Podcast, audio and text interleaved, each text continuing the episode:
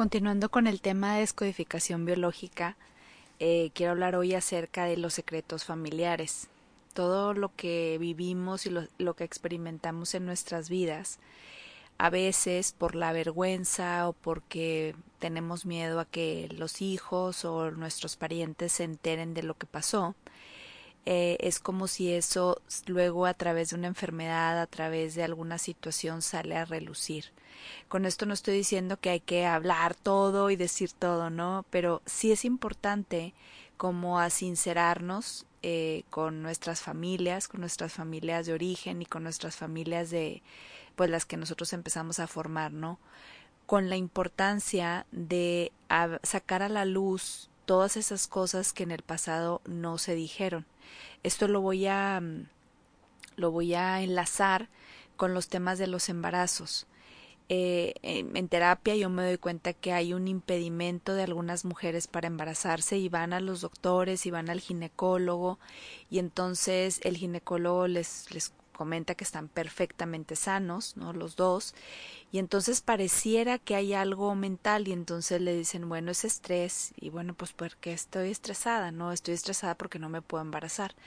Pero en realidad, en el fondo, pues el inconsciente tiene cierta información y esa es la información que estamos buscando en terapia para poder liberarla y reconocer a través de algún sistema de creencias que esté por ahí. Ahorita voy a poner un ejemplo y que la persona pues pueda embarazarse. Entonces, en la práctica y en terapia, ¿qué me doy cuenta? Vamos a, a referirnos a un ejemplo.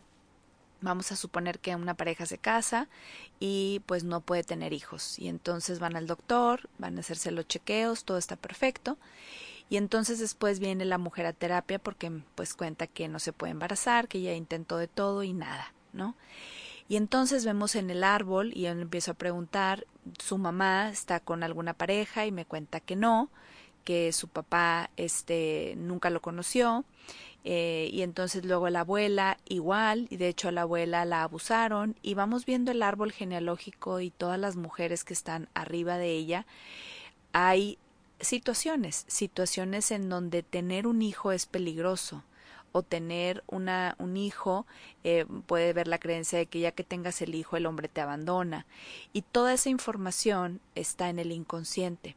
Toda esa información está ahí como unos miedos y entonces aunque hagas lo que hagas pues obviamente no te vas a embarazar pero no te vas a embarazar porque hay situaciones que están ahí impidiendo. Son estreses mentales que prácticamente a lo mejor no los viviste tú, pero los vivieron tus ancestros, ¿no? Y entonces eso es de lo que hablamos cuando cuando decimos que los secretos, ¿no? Todas esas cosas que no se dijeron en aquel momento, prácticamente los hijos o los nietos van a venir como a, a sacar a la luz todas esas, todas esas cosas. Y es bien loco porque una vez que la persona se da cuenta, de esto y empieza a ver que pues no todos los hombres son peligrosos, no todos los hombres abandonan a sus mujeres, ¿no?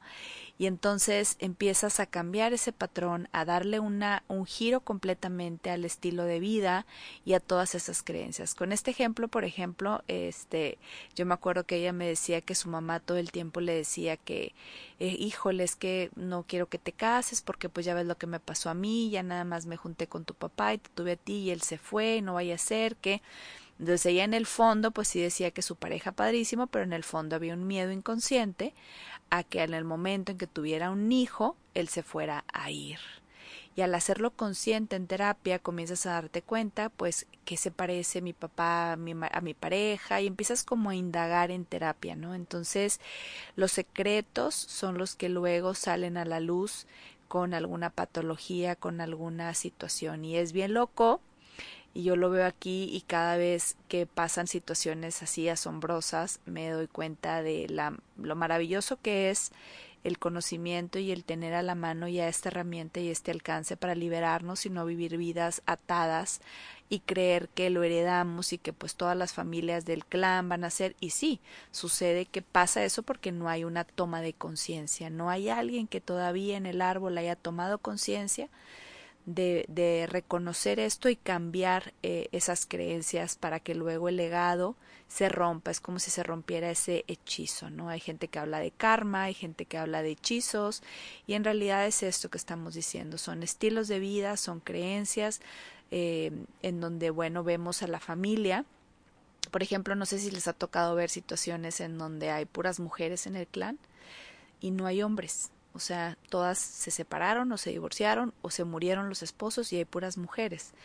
Y las hijas o las nietas pues tampoco tienen pareja y aunque tengan una pareja, la pareja termina por irse con alguien más o entonces es algo que dices, es que todas somos así, claro, porque hay creencias en el inconsciente de que los hombres son peligrosos, ¿no? También en el tema de la homosexualidad, yo me he dado cuenta también que hay eh, creencias también acerca de esto y son, son lo que después viene a definir la sexualidad de las personas. Imagínense que mi mamá me estuviera sugestionando toda la vida que los hombres son muy peligrosos, que los hombres hacen daño, porque a ella le tocó a lo mejor una pareja que le hizo daño, que la lastimó, que, que finalmente fue una persona, por decirlo, mala con ella, y yo me sugestioné entonces tengo un programa inconsciente en donde yo tengo las creencias de que los hombres son peligrosos. Entonces, si yo creo que los hombres son peligrosos, entonces prácticamente me pueden gustar pues las mujeres, porque los hombres pues no, ¿verdad?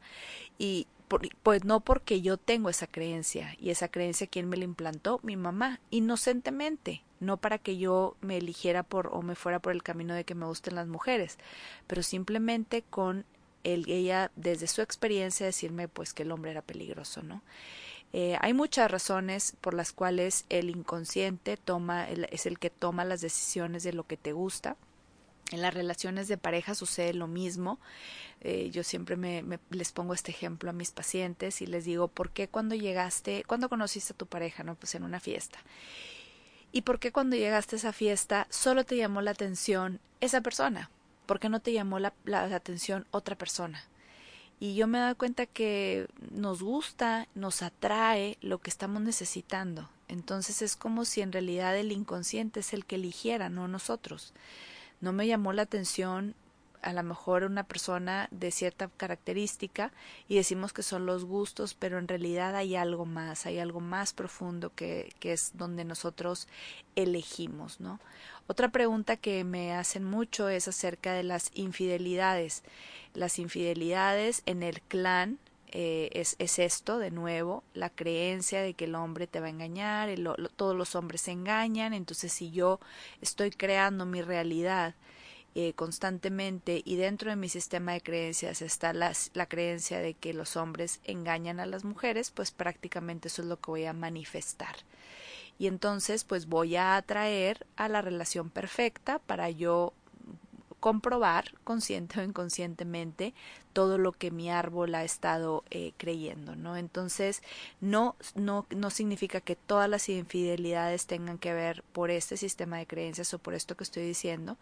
Yo me he dado cuenta también que en el tema de las infidelidades también atraemos eh, relaciones, por ejemplo, yo tengo en terapia gente que son las amantes y que están viviendo en esta situación de pareja en donde ellas les gustan los casados y solamente les atraen personas que están comprometidas y es demasiado atractivo para ellas eso, ¿no? Y entonces indagamos en su sistema de creencias y encontramos varias cosas. La primera es que ellas traen un patrón por así explicarlo, pero en realidad es un programa de rivalidad eh, que existe, ¿no? Entonces es porque tal vez en el embarazo de ella la mamá estuvo compitiendo por el amor del, esposo, a lo mejor con la mamá del papá, o estuvo en rivalidad con alguien en donde estaba compitiendo por el amor. Entonces en el programa inconsciente de esta mujer está que siempre tiene que competir con alguien para obtener a alguien, ¿no? Y entonces, ¿qué es lo atractivo? Pues alguien que esté con alguien para yo competir y aparentemente ganar. Es bien loco porque las parejas que están en este, que traen este programa de competencia o de rivalidad, una vez que la pareja se divorcia de su mujer, también ellos se separan, porque ya no está ese programa y es muy loco y entonces dices, ¿por qué? y a lo mejor ustedes conocen historias en donde se dan cuenta de esto y es muy muy loco, pero todo proviene por esto, ¿no? Una vez, otra pregunta es una, una vez que hago terapia y me doy cuenta de eso, ¿eso se quita? Y sí, sí se quita, pero no se quita como, como algo que sea, eh, que se quita y se pone, sino prácticamente es porque te das cuenta de, claro, yo constantemente estoy compitiendo, para mí eso es muy atractivo. Para mí el estar en una relación y sentirme segura no me da, no me da no es atractivo para mí, me gusta estar en competencia o en rivalidad. También me doy cuenta que hay personas que están en este, que tienen este programa, es un programa de prostitución, en donde tienen hijos con varios hombres y no se quedan con ellos ninguna pareja, ¿no? Y en el inconsciente vamos al árbol y hay en el árbol ancestros en los cuales tuvieron hijos de diferentes hombres y nunca se quedaron con ellos y su trabajo era la prostitución, ¿no? Esto no significa que ellas sean prostitutas, significa que hay un programa en el inconsciente. ¿ok? Entonces, por eso los secretos, por eso el saber a qué se dedicaron tus abuelos, saber a qué se dedicaron tus tíos, cuáles temas tuvieron ellos, pero hablarlos desde el amor, desde la inocencia, desde la inconsciencia total, porque pues obviamente vivieron esas experiencias no porque ellos quisieran como tal, sino porque también tenían sus propios programas. Y al abrirlo y al hablarlo fluidamente, eh, eso ayuda pues obviamente a que nos caigan veintes, a que entendamos por qué estamos viviendo de la manera en cómo vivimos, por qué atraemos este tipo de relaciones, por qué atraemos estas parejas, ¿no? Y por qué se repite esto, ¿no? Y, y el otro día alguien me preguntaba y me decía, es que todas las parejas terminan por irse. Ok, hay que indagar si en tu árbol también se fueron todos los hombres, o qué fue lo que pasó porque tú estás repitiendo algo, porque esto está de esa forma, ¿no? Y es como si tuvieran implantado un chip y ese chip es todos los hombres me dejan, todos los hombres me abandonan. Hay que ver quién te, quién te sugestionó de esa manera, o si una vez sucedió tú ya creíste que siempre lo iban a hacer, o detrás de todo esto puede haber también creencias de no ser suficiente para que se queden contigo, y hay muchas cosas, ¿no? Y entonces el trabajo terapéutico la verdad es que es fascinante, nunca termina porque siempre estamos eh, cambiando, siempre estamos viendo áreas de oportunidad en nuestras vidas, cosas que resuenan. Yo te invito a que si algo de lo que escuchaste hoy resonó en ti, busques ayuda, busques ayuda terapéutica para que tengas un acompañamiento de este espacio en donde, por ejemplo, si tú siempre has tenido una relación en donde tú siempre has sido la amante o siempre has sido la otra, eh, es importante darte cuenta que en el fondo a lo mejor hay algo de baja autoestima donde tú has creído que no que no mereces, ¿no? Que no mereces tener a tu lado a alguien que pueda estar contigo todos los días de tu vida, ¿no? Y entonces el empezar a cambiar ese enfoque ayuda a todos, ¿no? Ayuda obviamente a todo el sistema familiar, ayuda a tu autoestima, a tu estilo de vida. Todos tenemos eh, programas, todos tenemos situaciones en nuestro inconsciente que no hemos podido reconocer y la propia vida, nuestra forma de conducirnos, nuestra conducta, es la manifestación de todo lo que hay por ahí. Así que bueno, seguimos con estos temas que son fascinantes. Yo podría hablar de ellos horas y horas y contestar muchas preguntas. Eh, la invitación va a ser obviamente que tú indagues. Puedes ir a buscar en YouTube, busca descodificación biológica y ponle ahí el slash eh, porque atraigo hombres casados o porque eh, siempre me toca que me abandonen o porque y empieza a indagar por ahí para que empieces como a darle un enfoque diferente a las cosas que te pasan, que no son casualidad. Son cosas que tú atrajiste a tu experiencia porque si nosotros somos los creadores de nuestra vida, significa que eso es lo que estás creando, esa es la realidad que estás creando. Y si estás creando esa realidad y no te está gustando, ¿desde dónde la tienes que cambiar? Pues desde tu conciencia. Entonces la invitación es que lo hagas consciente, que comiences a darte cuenta que puedes vivir de otra manera y comiences a, reconocer en ti esa nueva forma de poder experimentarte.